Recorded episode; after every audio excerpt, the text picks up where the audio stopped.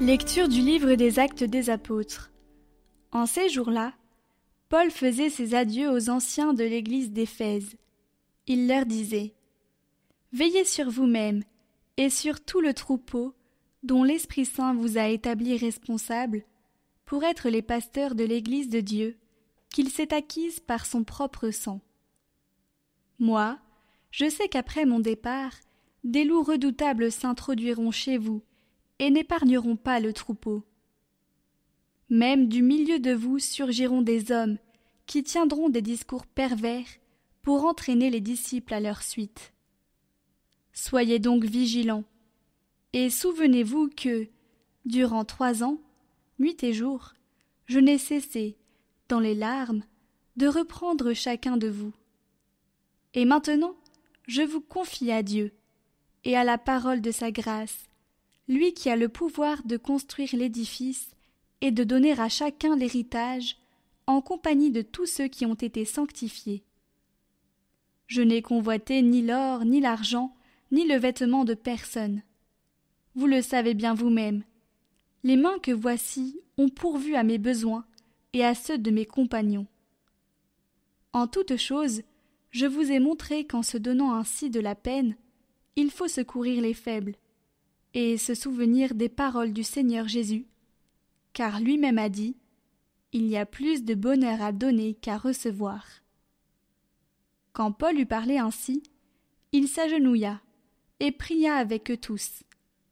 Tous se mirent à pleurer abondamment. Ils se jetaient au cou de Paul et l'embrassaient. Ce qui les affligeait le plus, c'est la parole qu'il avait dite Vous ne verrez plus mon visage. Puis on l'accompagna jusqu'au bateau.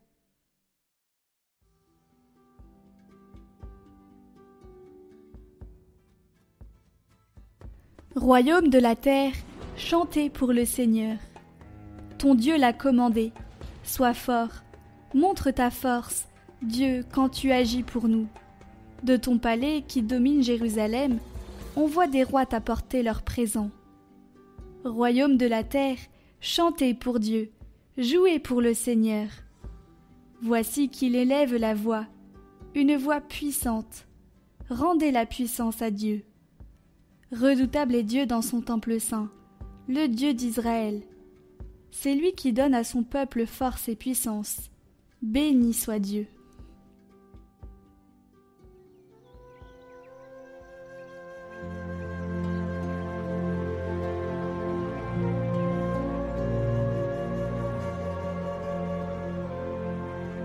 Évangile de Jésus-Christ selon Saint Jean.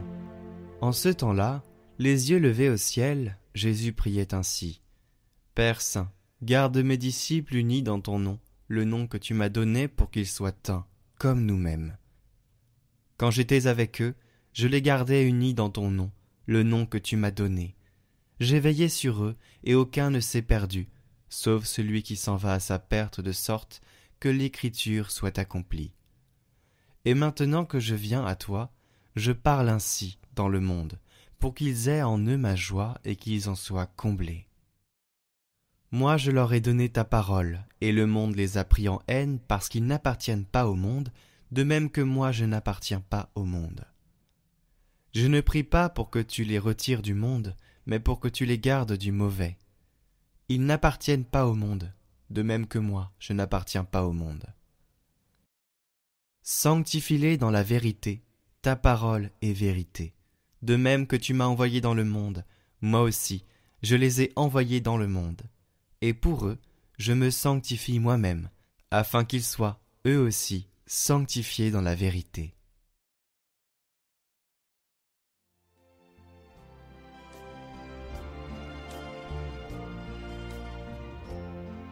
Dans cet évangile, il est intéressant de notifier le moment où Jésus parle de Judas. J'ai veillé sur eux, et aucun ne s'est perdu, sauf celui qui s'en va à sa perte, de sorte que l'écriture soit accomplie. Eh bien, ce passage nous invite à faire une introspection sur nous-mêmes, à nous regarder le cœur et à se dire Est-ce que dans mon cœur, il n'y a pas une graine de trahison? Est-ce que dans mon cœur, j'accepte de me laisser guider, de laisser Jésus veiller sur moi? Et de me garder uni, comme il dit dans cet évangile. Qu'il soit un. La distinction posée par le Seigneur entre les ministres sacrés et le reste du peuple de Dieu comporte l'union que des devoirs communs aux pasteurs et aux fidèles créent entre eux. Devoir pour les pasteurs de l'Église, à l'exemple du Christ, de se mettre au service les uns des autres et au service des fidèles, et pour ces derniers, de prêter volontiers leur concours aux pasteurs et aux enseignants. Ainsi, dans la diversité, tous rendent témoignage de l'admirable unité qui existe dans le corps du Christ. Car la diversité, même des grâces, des ministères et de l'action, rassemble les enfants de Dieu en un seul tout, puisque c'est un seul et même esprit qui opère toutes ces choses.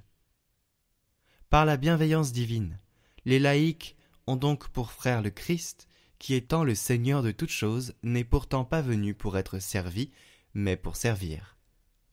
Ainsi ont-ils également pour frères ceux qui, préposés aux fonctions sacrées, enseignants, sanctifient et régissent, passant par la famille de Dieu de par l'autorité du Christ, en sorte que le commandement nouveau de la charité soit accompli par tous.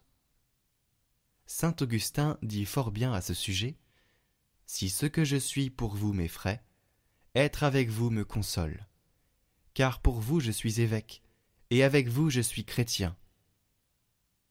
Le premier titre est celui de la dignité dont je suis revêtu, et le second celui de la grâce. L'un ne me présente que des dangers, l'autre est pour moi un gage de salut. Je suis enfant de Dieu, mon nom est dans les cieux appelé à vivre en liberté. Dans l'esprit que mon Dieu m'a donné, je suis enfant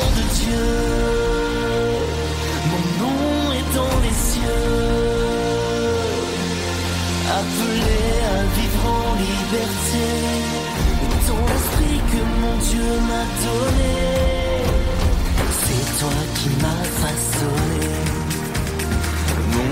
tu l'as prononcé et dans le feu baptisé. Aujourd'hui je me lèverai, je suis enfant de Dieu.